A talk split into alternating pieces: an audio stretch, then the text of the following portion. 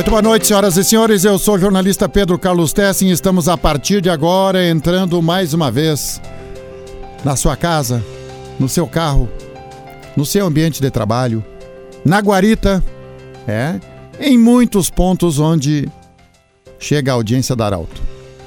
Um abraço também para você que sempre nos acompanha nas redes sociais do Grupo Arauto.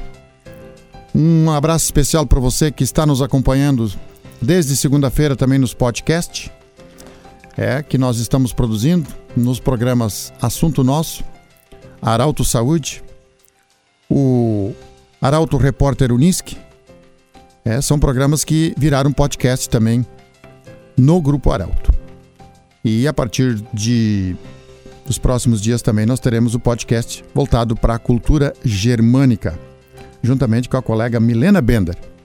Aliás, o primeiro programa será produzido amanhã e estará disponível a partir de sábado, né? Meu produtor é Augusto Barros. Vai. vai. Muito boa noite, hoje é 10 de setembro de 2020. Olha, eu vou falar sobre um assunto hoje que é, é bem conhecido de todos, né? Nós vamos falar sobre a Assembleia do Cored que aconteceu hoje Vamos receber a visita do presidente Heitor Álvaro Petri, do Coreia de Vale do Rio Pardo. Mas nós estamos recebendo a visita também do senhor Martin Goldmeier. Ele que é integrante da Associação Gaúcho, Gaúcha de meliponicultores. Meliponicultores. Vou repetir essa palavra. Ela é nova para muitos. Vocês sabem o que é isso? Não sabem? Boa noite, Martin. Como vai você? Tudo bem? Boa noite, Pedro. Boa noite, boa noite, ouvintes. É um prazer estar aqui com vocês novamente e, e falar sobre meliponicultura é falar sobre uma paixão. Sabe, né, Pedro, que na vida profissional a gente se dedica a muita coisa, uhum. mas aquilo que a gente gosta a gente chama de hobby ou chama de, de paixão.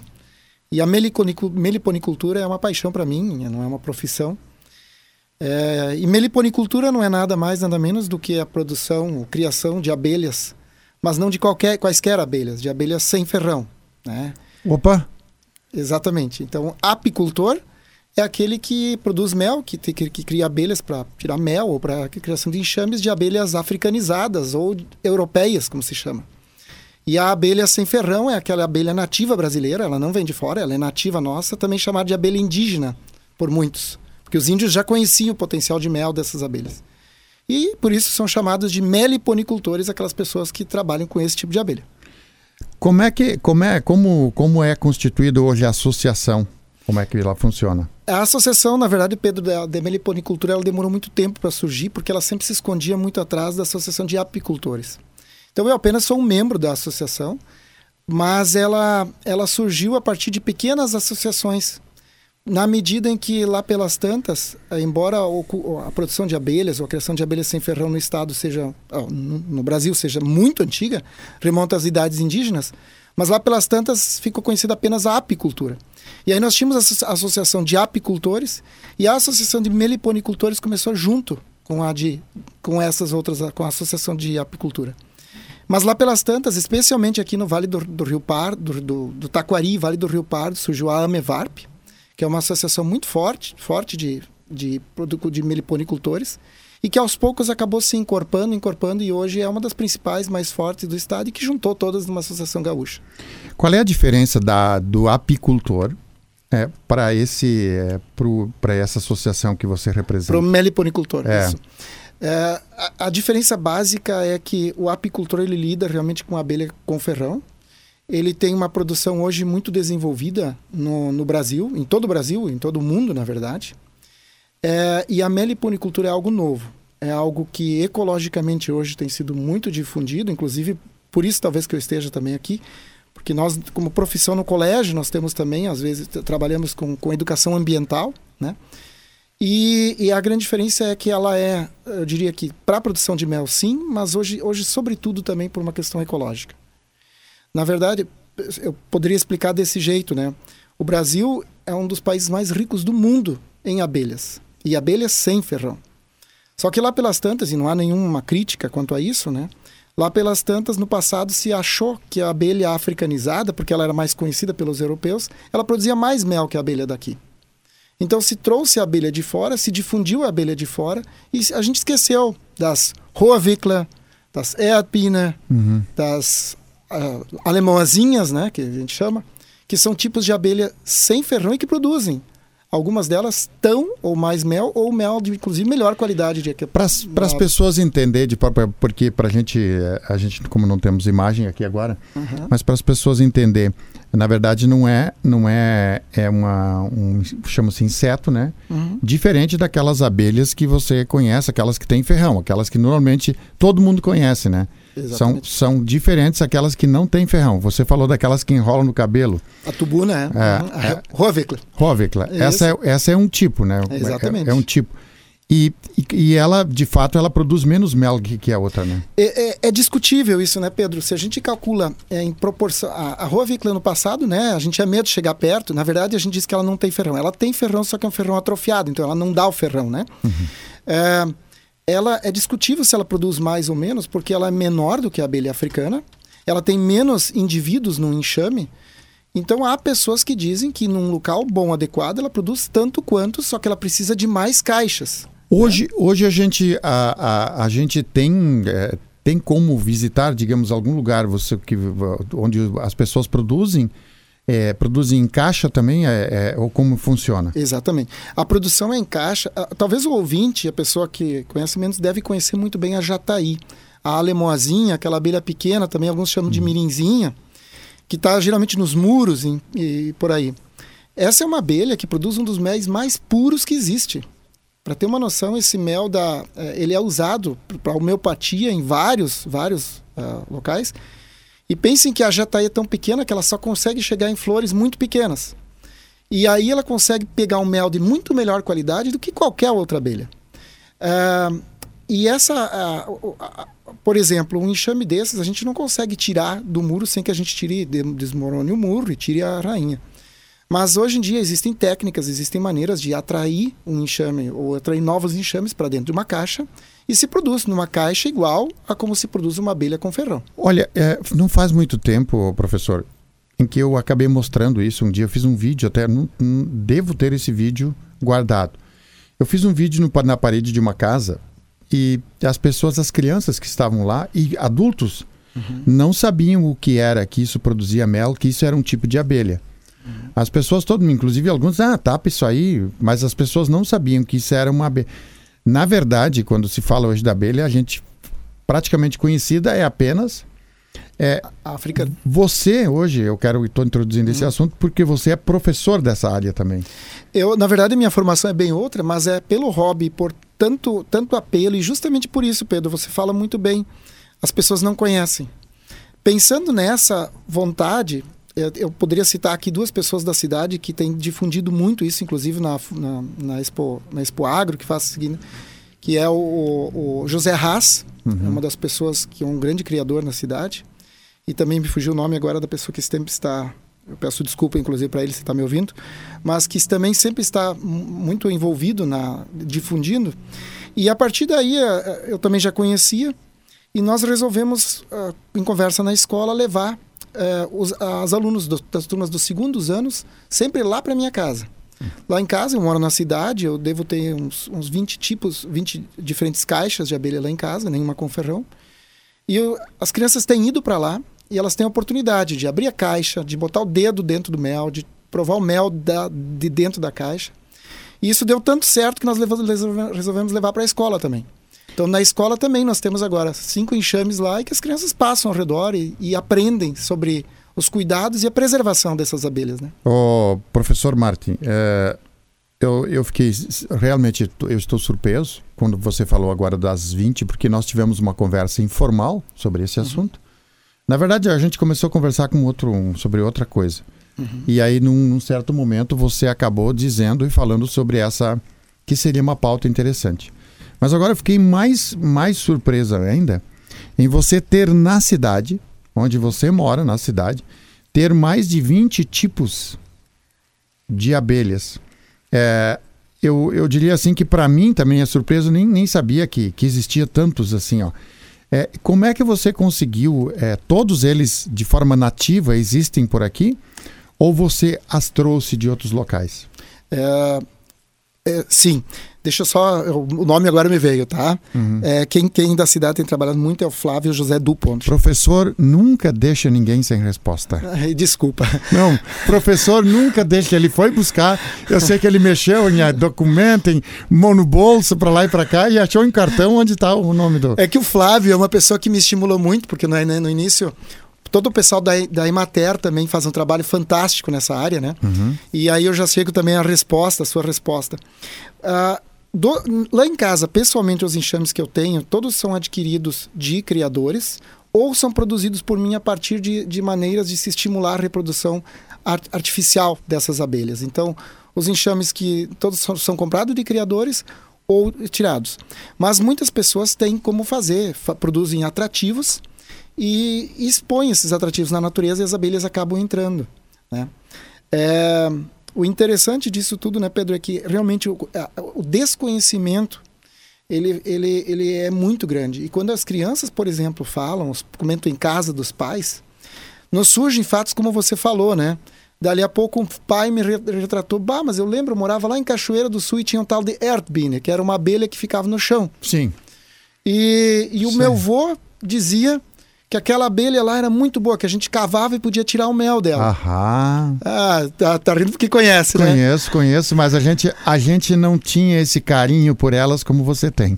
Exatamente. E essas abelhas, por exemplo, embora sejam algo que foi muito difícil se fazer, por exemplo, até a Erdbeene hoje em dia se tem se consegue criar em caixas. Eu me lembro que em algum, é, para recordar, eu me lembro que em alguns momentos a gente pegava a o, o favo e, uhum.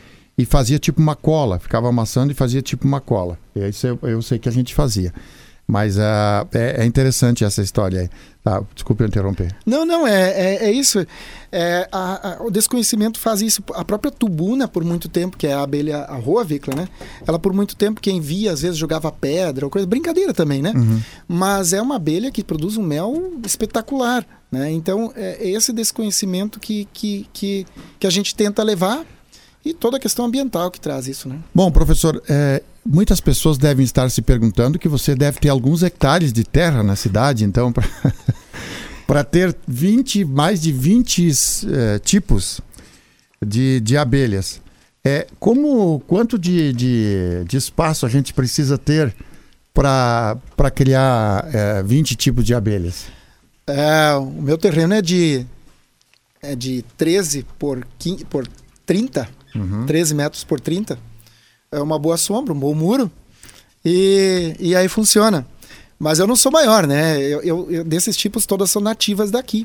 Agora há, inclusive, criadores que têm essa oportunidade de trazer de, de outros lugares. E tem, por exemplo, o José Haas é uma pessoa que é muito conhecida na cidade. Ele, um terreno talvez o dobro do meu terreno, mas ele tem muita, muito, muitos enxames e realmente isso é uma coisa legal. É uma abelha que não vai atrapalhar o vizinho. Pelo contrário, vai deixar cada vez mais florido o pátio, vai ajudar na polinização das frutas todas que teve. Eu tenho um limoeiro lá em casa, que é no número da cidade. Raramente produzia, não produzia muito. No momento que comecei a ter, quanto mais abelha, mais aquele limoeiro produz. E isso é um efeito cascata que toda a vizinhança acaba Sim. percebendo. Agora, como é que para o meio ambiente, você falou que é importante para o meio ambiente, uh, por exemplo, uma pessoa que tem um terreno onde tem algumas árvores aí, pode ter esse tipo de abelha já de casa? Com certeza, Pedro. E esse, esse é, também é uma diferença muito grande da abelha africanizada ou da abelha europeia. É, ela normalmente precisa de mais espaço, até porque ela pode ser prejudicial num vizinho, eventualmente se a pessoa não tem um terreno pequeno e alguém, uma criança, mexe, coisa assim. Abelha sem ferrão, não. Os enxames são menores, as caixas são menores. E tendo um local, um mato, um local em que elas possam, a gente chama pastar, né? Ou buscar o, o pólen, buscar o mel, enfim, é, é, o suficiente. Então, qualquer pessoa em qualquer lugar pode ter sim essas abelhas. Qual é o risco delas hoje? A gente sabe que muitas coisas são riscos para as abelhas, mas a gente pode perceber também que aumentou. A gente pode perceber que aumentou a quantidade da produção de mel.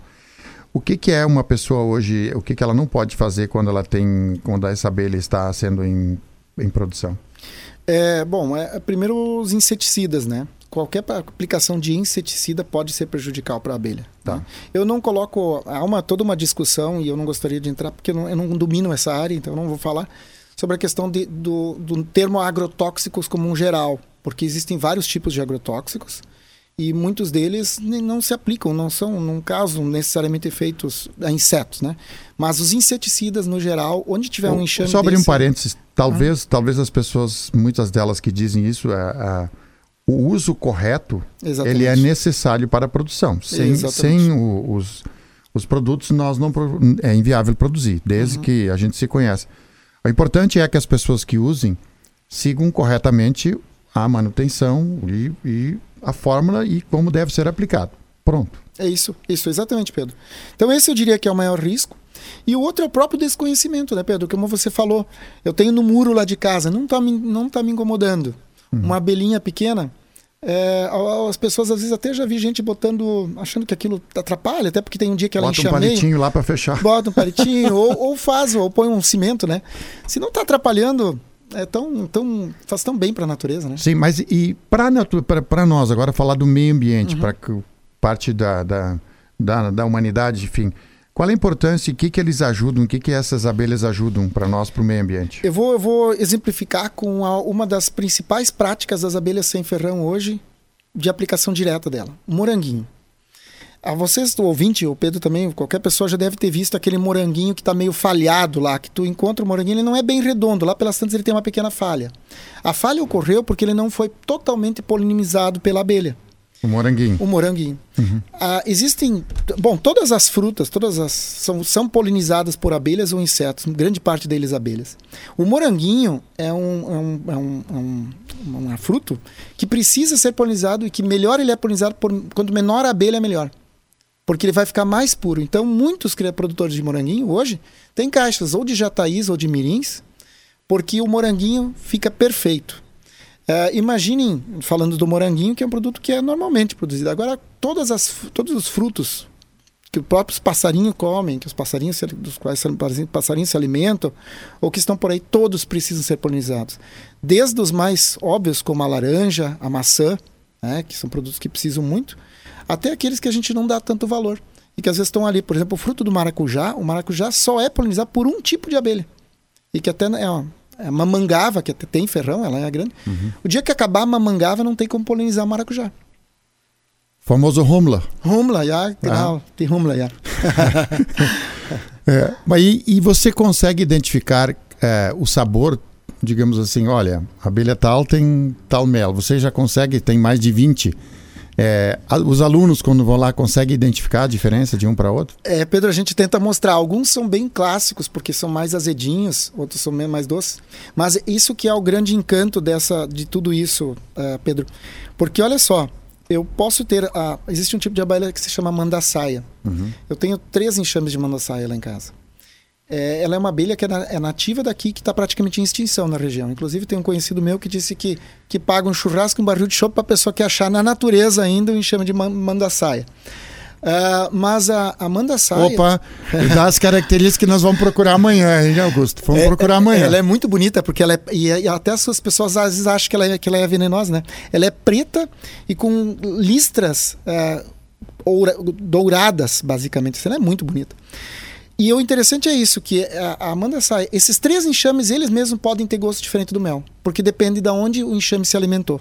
Então, se ele se alimentou mais com cítrico, o mel vai ter mais um gosto cítrico. E isso imagina aí na diferença, inclusive, entre as abelhas que há também, né? É, o fato de você, por exemplo, ter hoje mais de 20 tipos e tem dois ou três já eh, criadores que estão aí, é, isso também pode significar que amanhã depois nós podemos ter mais na natureza? Assunto nosso está retornando sempre para House Beer, ao lado da padaria Rock Shoe, em Veracruz, e também na Felipe Jacobs, número 91, com atendimento das sete e meia da manhã até as até meia-noite. Até meia-noite. Então, o pessoal que tá, ó, tá aí, botou a carne já, já tirou da geladeira, não tem carvão, pode ir lá buscar, não tem problema, tá bom? Moliponicultores. Esse é um termo novo que eu aprendi. É. Moni, Meli- po, meliponicultores. Isso. Esse é novo. Mas, ô, professor, É, o Heitor Petri está tá aqui conosco já. Boa noite, professor. Como é que vai? Professor. Também professor, né? Também professor. É, a gente a gente te convidou você, Heitor, para falar sobre a Assembleia do Cored. Mas eu sei que tu tem uma história interessante, isso nem foi combinado, mas eu sei que tu tem uma história interessante do teu bisavô, se eu não me engano, uma vez você me contou, que ele trouxe abelhas para o Brasil, é isso? Como é que é essa história aí? Como é que foi isso? Muito boa noite. É, boa noite, Pedro. Prazer estar aqui com o professor também. Estava acompanhando a entrevista há pouco e uma atividade que eu considero extremamente nobre, né? Lidar com abelhas, seja as nativas ou mesmo as chamadas africanas, né? enfim. É, de fato, eu, eu tenho um orgulho, Pedro, muito grande, ouvintes, de, de poder dizer que eu sou é, tataraneto, não é nem bisneto, é tataraneto de Frederico Augusto Hahnemann, que por sinal foi homenageado em algum momento com o nome de uma escola lá na localidade onde eu, onde eu moro, Frederico Augusto Hahnemann, né? E, e a história é, tem bibliografia que faz referência a ele como, como pai da apicultura no Brasil, porque ele veio da Alemanha, Uh, aliás, no ano passado fez 200 anos que ele nasceu. Uhum. Nascera, nasceu em 1819 na Saxônia, na Alemanha, com 34 anos. E a esposa grávida se largou para o Brasil, viajando de navio por três meses, né? E aí duas situações inusitadas, né? A primeira é que a filha nasceu durante a viagem e recebeu o nome de Cosmopolitina, né? Cosmos e tal, viajando pelo cosmos, né? Cosmopolitina, né? Uh, e também ele trazia uh, conta a história Três Cestos com Abelhas, né? Que ele, que ele trazia na, na, viagem e sobreviveram duas, segundo conta a história, né? Então, durante a viagem, ele tinha que promover de vez em quando o voo nupcial, né? Porque a abelha fecunda em, em voo, né? A uhum. rainha, né? Com o zangão. Então, é uma história muito bacana, né? Ele, ele saiu da Alemanha com 34 anos, veio para o Brasil em, em 1853, né? A ideia dele era se radicar em São Leopoldo, né? Uh, mas por lá não, não encontrou o ambiente desejado, viajou, veio aqui para Rio Pardo e ele até usa uma palavra que ele ali encontrou uma área uh, muito exuberante né, de, de, de matas, né, enfim, e adquiriu ali uma propriedade de 180 hectares, né, que ainda hoje está lá a Fazenda Abelina. Né, então ele fundou a Fazenda Abelina. Depois tiveram mais dois filhos, a Otília, o Alexandre, né, e ali ele então constituiu algo muito interessante. Ele se dedicou à apicultura, né? Mais tarde veio o Schenck, que se radicou no, Taquari, né? E os dois eram dois alemão muito teimosos, cada um defendia um, um estilo, um modelo de, de, de caixas, né? Para condicionar as abelhas, enfim. Mas eram dois abnegados na apicultura, né? Uh, e ele fazia lá, Pedro, que a gente fala hoje de turismo rural. Né, ele recebia nos finais de semana as Isso famílias da cidade. Isso ali por volta do entre já uh, eh, 1853 ele veio. Então ali no, no, final daquele século ele, ele ele estava a todo vapor. Porque ele veio falecer em 1912, né? Ele e a esposa. A esposa faleceu em janeiro daquele ano. Ele faleceu em julho, se não me falha a memória. Né? Enfim, uh, eles faziam lá. Eles eram dedicados à música também. Então eles recebiam aos finais de semana as famílias em saraus dançantes, onde eles servia pão broto de milho, né? É, com é, vinho que sabia produzir, produzia vinho, né? Mel, schmears, enfim, fazia aquelas guloseimas coloniais, né? E as pessoas vinham lá e se animavam com umas tocando umas polcas e danças, né? Enfim, é uma história muito, muito bacana e até quem quiser tem uma, uma página aí, Redescobrindo o Rio Pardo, conta bastante dessa, dessa história, né? É, do Frederico Augusto Hahnemann, né? Que é então, nome de escola, né? É, ele foi homenageado posteriormente, um dos, dos uh, bisnetos se, se encarregou de, de, de fazer o um movimento e há muitos anos a escola lá de Vila Progresso é denominada de Frederico Augusto Hahnemann em homenagem a, a, ele, né? A fazenda Abelina é em nome é, é em homenagem a ele. Sim, em homenagem ela, ela se não me falha a memória, a lembrança data de 1858 e lá o prédio ainda está lá hoje, ele ainda está preservado onde era a sede, né? Um, um prédio muito antigo, inclusive ele é tombado como um patrimônio histórico de Rio Pardo também, né? Uh, e muito perto da cidade, uns 10 quilômetros da cidade de Rio Pardo, às margens da, da rodovia que liga Rio Pardo a 423, né? Uhum. É, onde ainda hoje, hoje pode se visualizar né, a casa onde ele habitava com a, com a sua família e, e eu diria assim a, a parte muito rica né, da, da história até de Rio Pardo, né, é, com a instalação dele uh, com a família naquela, naquele tamo, lugar, né? Nós estamos tendo uma, uma pós-graduação aqui hoje sobre abelhas. Professor, é, voltando para a sua pauta então, para depois a gente falar do Cored e poder, eu sei que você está numa reunião lá no colégio, é, porque estamos preparando a volta às aulas, né? E o Colégio Mauá também vai ter as suas atividades. Professor, é, essas abelhas na sua casa, todas elas, elas vivem na natureza ou você tem caixa para elas? Como é que funciona? É, é, é, é, é, muito interessante essa história também, Pedro. Eu tenho, a maior parte delas está em caixa, né? Mas eu tenho lá em casa é, pelo menos três tocos de abelhas que foram resgatadas. Porque em determinados locais a gente as pessoas vão sabendo que a gente se envolve com isso, né? Uhum. E aí um dia nos ligam e dizendo: "Bah, tem uma tubuna que foi foi num mato determinado local, foi derrubado uma árvore, tinha uma abelha ali, eu sei que tu gosta, dá uma olhada se tu não quer pegar esse enxame". E na verdade é um, crime, tirar o enxame é muito complicado fazer isso, né? Mas a tubuna é que ela é uma abelha que ela vai pro cabelo, né? E E aí, na, aí eu pedi pro pessoal que estava serrando, serrar bem direitinho, levei lá em casa, baita de um toco, ele está até hoje lá. As abelhas estão lá mais separadas, porque essa é um pouco mais brabinha. Mas eu tenho jataís também, que de outros lugares em que as pessoas precisavam derrubar a árvore e não e pro ouvinte que está nos ouvindo, aquela pessoa que está nos ouvindo, quando tem uma abelha numa árvore, não precisa, de, é possível tirar com cuidado e é possível tirar o toco, deixar esse toco de pé e preservar esse enxame que ele vai sobreviver. Professor, é, para gente, para as pessoas que estão nos ouvindo, como a, as pessoas que têm interesse em ter mais conhecimento, porque é, muitas vezes a gente, eu, eu brinquei com você antes, mas era sério. É, esse tipo de abelha que, que dá no, no chão, que faz o.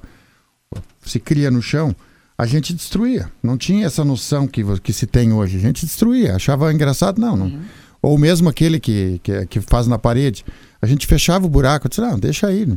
A gente não tinha noção. Não, não era por maldade, era era por achar que não, aquilo não prestava para nada. Nós não uhum. tínhamos essa noção.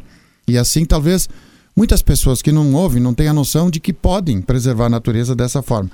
Como, como eles podem fazer para entrar em contato e você os ajudar a esclarecer a situação?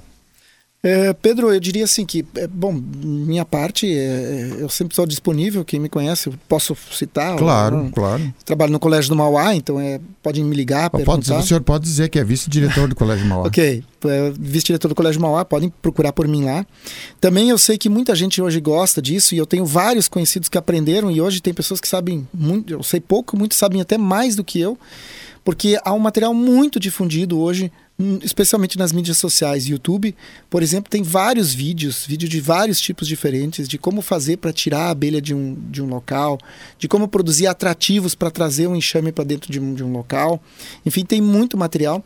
E as pessoas, Facebook também, as pessoas vão encontrar inclusive comunidades que se ajudam, que se, se, se amparam na preservação. Essas entidades todas de meliponicultores, elas estão é, todas organizadas nessas mídias sociais. Então é um, uma boa fonte de conhecimento e conhecimento bom mesmo. Eu sei que a gente preserva e cuida muito com as fake news, mas nessa área tem muito conhecimento. Como é que é para aqueles outros dois senhores que você citou antes, são os dois também que quem os conhece pode uhum. procurar também, né? O José Haas, José, José Haas. Haas e o Flávio Dupont. Flávio, Flávio Dupont as pessoas devem conhecer porque o Flávio em toda toda Expo Expo Agro, uhum. ele sempre está, ele sempre tem as caixas lá demonstrando, é uma pessoa abnegada e que faz um trabalho muito, muito, muito firme. Todo o pessoal da Emater também, é, todas as pessoas, o Rogério, é, todas as pessoas da Emater são pessoas que têm muito conhecimento sobre isso. É, eu, eu, e se eu posso, Pedro, já também dando duas dicas assim, o pessoal também do interior que nos ouve, é, vale a pena para todo produtor rural, a pessoa que se preocupa, ou também na cidade, sem dúvida alguma, mas todas as pessoas deveriam ter um enxame de abelhas sem ferrão em sua casa. Uhum. Isso deixaria o seu ambiente muito mais uh, limpo, muito mais preservado, teria muito mais produtos, muito mais frutas, muito mais um, flores e, e fariam um mundo melhor. Especialmente porque são enxames que se pode ter em qualquer local, como eu mesmo disse, né, no espaço pequeno que eu tenho lá. Tá é, então vale muito a pena. Professor Martin Goldmeier. Jawohl. Jawohl. Muito obrigado pela visita e amanhã, a partir das 7 horas da manhã, em forma de podcast. Você vai poder ouvir e também compartilhar essa entrevista para os seus amigos, para os alunos e para toda a Associação Gaúcha de Criadores de Abelhas, então. Um abraço, muito obrigado. Muito obrigado, Pedro. Obrigado, ouvintes. E um grande abraço, obrigado pela oportunidade. Valeu. Grande abraço, professor. Obrigado por disponibilizar desse tempo. Bom, nós vamos para mais uma conversa e depois, na volta, nós vamos falar com o presidente do Cored, Vale do Rio Pardo, Heitor Álvaro Petri, que conduziu hoje uma assembleia para encaminhar o assunto do Cored, a assembleia para encaminhar uh, os assuntos da região. Agora falar de Cored, consulta popular. Hoje nós tivemos uma assembleia, 10 horas da manhã, né? 10 horas da manhã foi uma assembleia para iniciar a consulta popular de 2021. Heitor Álvaro Petri, que é o presidente do Cored Vale do Rio Pardo, conduziu a assembleia de forma virtual, onde hoje, inclusive, eu assisti a, a assembleia uma qualidade muito boa, onde as pessoas podem interagir. É o novo momento que nós precisamos. E a Assembleia aconteceu em alto nível. Heitor Álvaro Petri, mais uma vez, boa noite. O que dizer dessa primeira Assembleia para encaminhamento da consulta popular para 2021? Mais uma vez, boa noite. É, boa noite mais uma vez e aos ouvintes também que nos acompanham. É, a Assembleia ela faz parte né, deste processo, deste é, cronograma que nós temos agora para desenvolver uh, a consulta popular. Né? Então, depois de concluídas as conversações com o governo, acertando valores né, para consulta, acertando também as regras, né, a gente começou a operar. Uh, na prática, nós já tínhamos uma assembleia convocada para terça-feira, dia 8, né? Uh, e ela se realizou dentro da pauta somente de forma parcial, porque nós tivemos um problema técnico, né? no desenvolvimento, porque o link é, dentro da plataforma foi criado pelo governo do estado e, e, através dessa plataforma nós não conseguimos interagir com os participantes, né? Não conseguimos sequer ler o que eles estavam registrando no chat, como também não conseguíamos é, saber quem estava participando. E aí entendemos que após a apresentação da equipe do governo do estado, que apresentou um relatório sobre pagamentos e também sobre o caderno de diretriz, nós resolvemos encerrar aquela assembleia e convocar uma nova que aconteceu hoje de manhã. E, e, e uh, tivemos assim ela realizada em alto nível, né? Tivemos 72 pessoas participando de forma online. É, com um debate muito, muito aberto, né? Uh, e hoje nós tivemos que definir é, quantos projetos vão constar na cédula, né? É, quantos serão contemplados, né? É, para a partir de agora, nós nas micro-regionais que vão acontecer na próxima semana, no dia 16, na parte da manhã, na primeira hora, 8 e meia, vai ser com a comunidade lá do Centro Serra e, e às 10 e 15 com a comunidade aqui do Baixo Vale. Então, já definimos hoje também que nós não faremos assembleias municipais como poderia ser pelo regulamento. Né?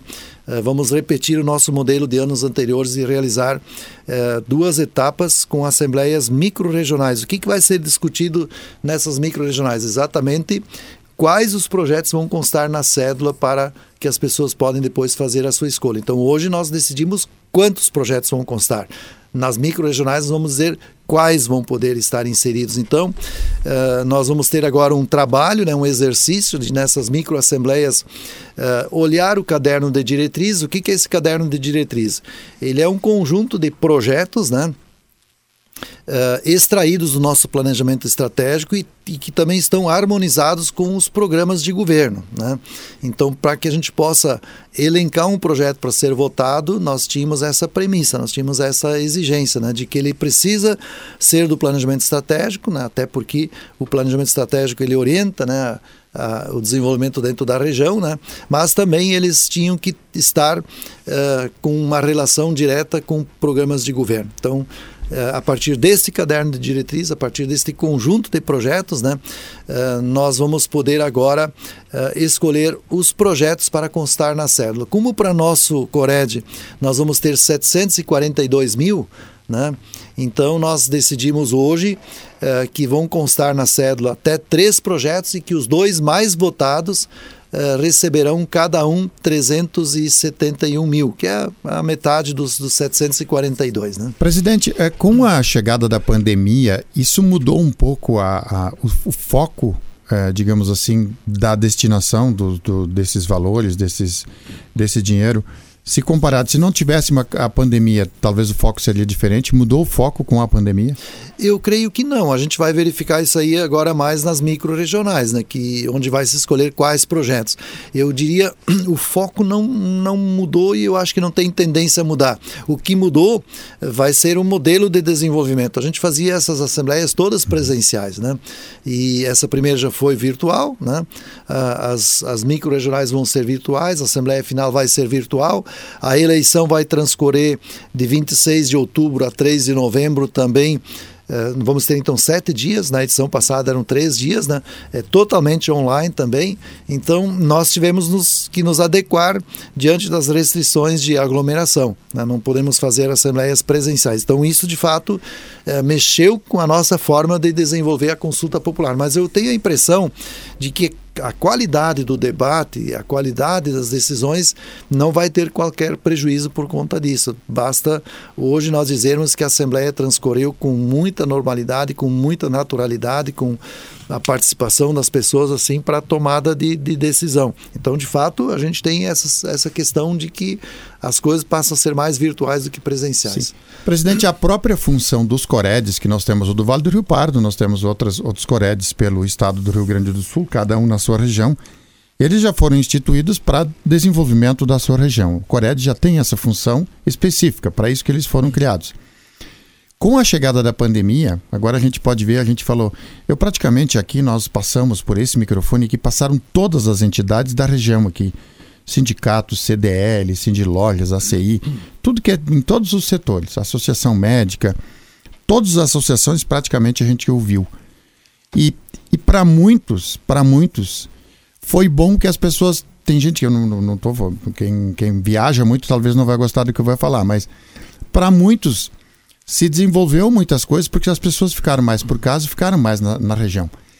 Qual é, o, qual é o aprendizado, ou digamos assim, o ensinamento que isso também traz para o Cored nesse sentido de as pessoas terem, essa pandemia ter feito com que as pessoas ficassem mais na sua região?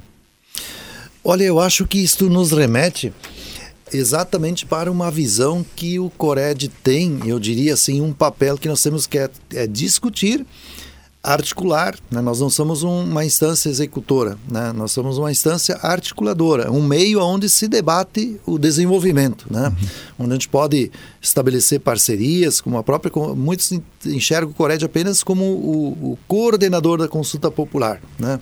É, e não é bem assim. Tanto é que eu falei antes que nós elaboramos em 2015, reelaboramos, na verdade, o planejamento estratégico. Né?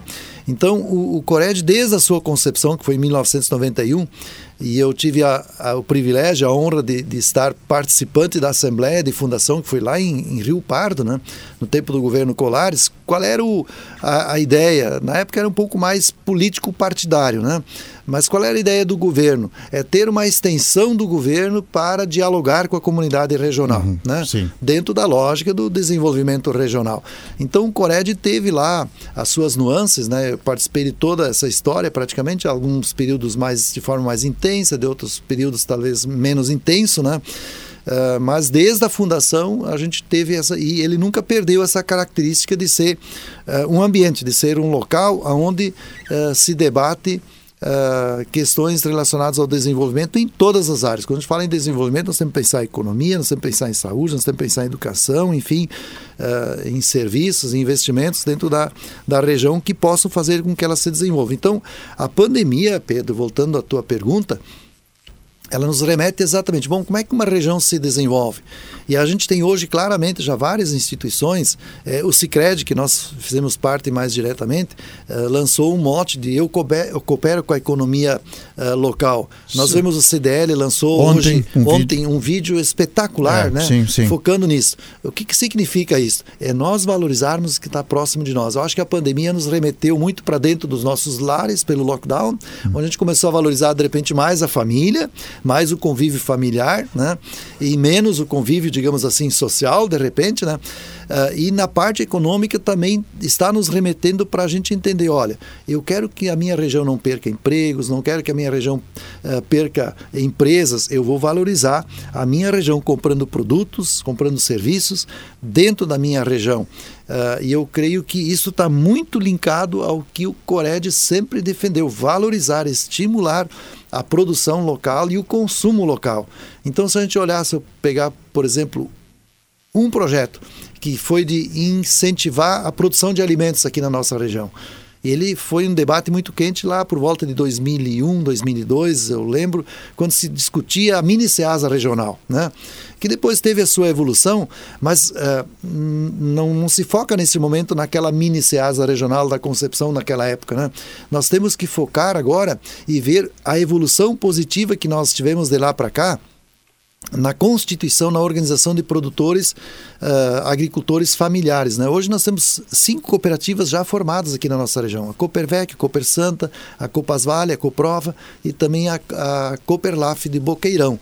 Né? Já estão organizados. Né? São algumas centenas de famílias envolvidas na produção de alimentos. Nós temos vários movimentos aqui, inclusive na produção de orgânicos. Né? Temos a feira orgânica, ou seja, existem esses nichos importantes. Eu não, não quero acreditar isso ao trabalho do Cored, mas o embrião foi dentro do Cored. E aí muitos municípios, muitas entidades, né, organizações começaram a estimular a produção de alimentos. Por quê? Porque a gente viu lá, nós tínhamos uma pesquisa que nós importávamos mais de 85% eh, dos alimentos hortifruti e granjeiros na região. Então se via, olha, eh, nós estamos mandando dinheiro embora, para trazer alimentos. E nós devemos produzir alimentos para manter o dinheiro aqui e talvez um dia chegarmos a exportar alimentos. Né? Então, esta é a lógica. Isto eh, estimula a organização eh, produtiva. Né? Quantas famílias hoje? Outro dia estive em Venâncio Soares, eu me encantei lá com mais de 200 famílias né? trazendo a sua produção, claro, uh, voltadas para.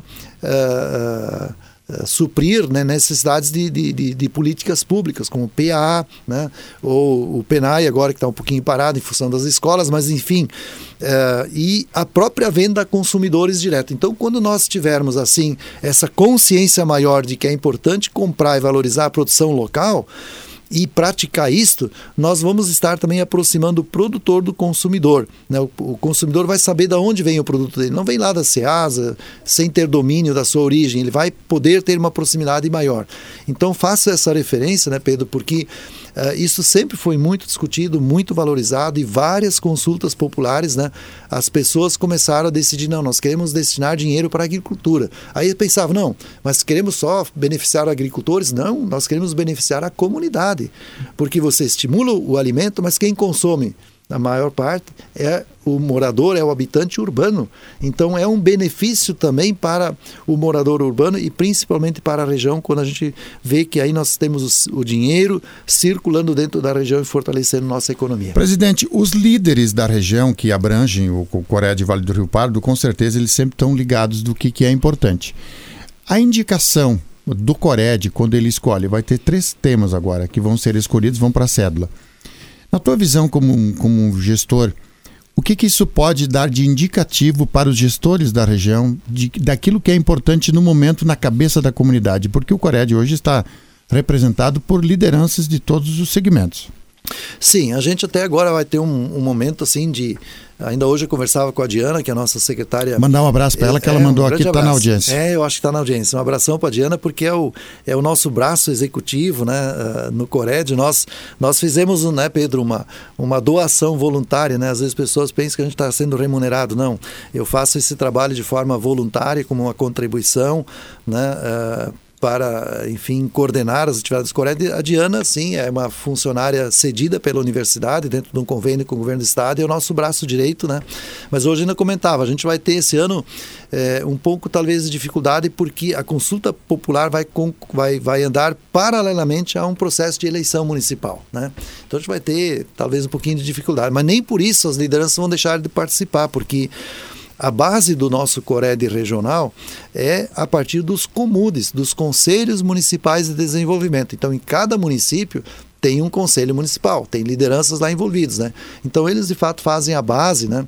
É, do nosso Cored. Eu não tenho preocupação maior de que eles não vão se envolver agora e cada um dentro da sua visão é, vai se posicionar para estabelecer os projetos que vão vão fazer parte deste processo. E todos, eu tenho a impressão assim, tem muito claro aonde nós melhor podemos aproveitar. O recurso é pouco. Alguém pode dizer, mas o que é 370 mil para 23 municípios? Olha, é, não é muito, é pouco mesmo. Era a nossa briga com o governo do estado, mas nós não podemos abrir mão. Depende é, de como Venha aplicar. quanto vier, aqui por tradição sempre se aplicou muito bem, uhum. sempre gera um resultado. Nós podíamos citar exemplos na saúde, na educação, na segurança pública. Recentemente foram pagos equipamentos para a área de segurança, para a área da saúde foram pagos veículos aí para vários municípios da região Centro-Serra e também várias oportunidades para estimular a produção de alimentos, né?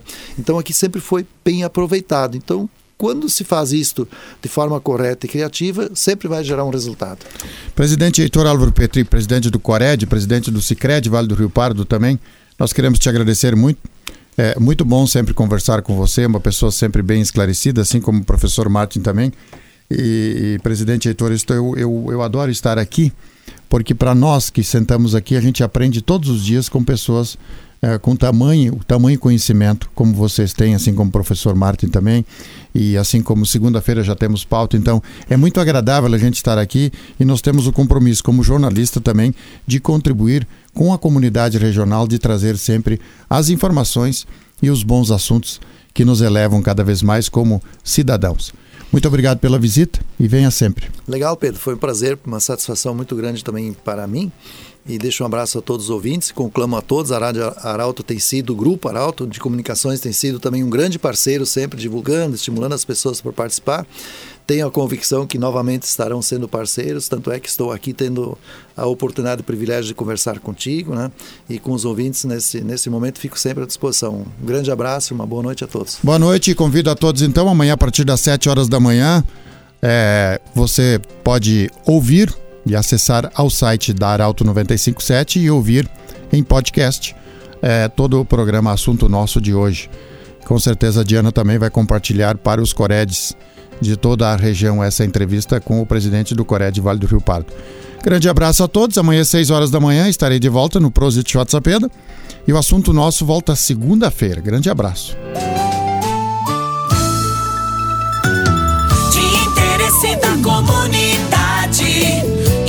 educação gerando conhecimento. Utilidade é prioridade.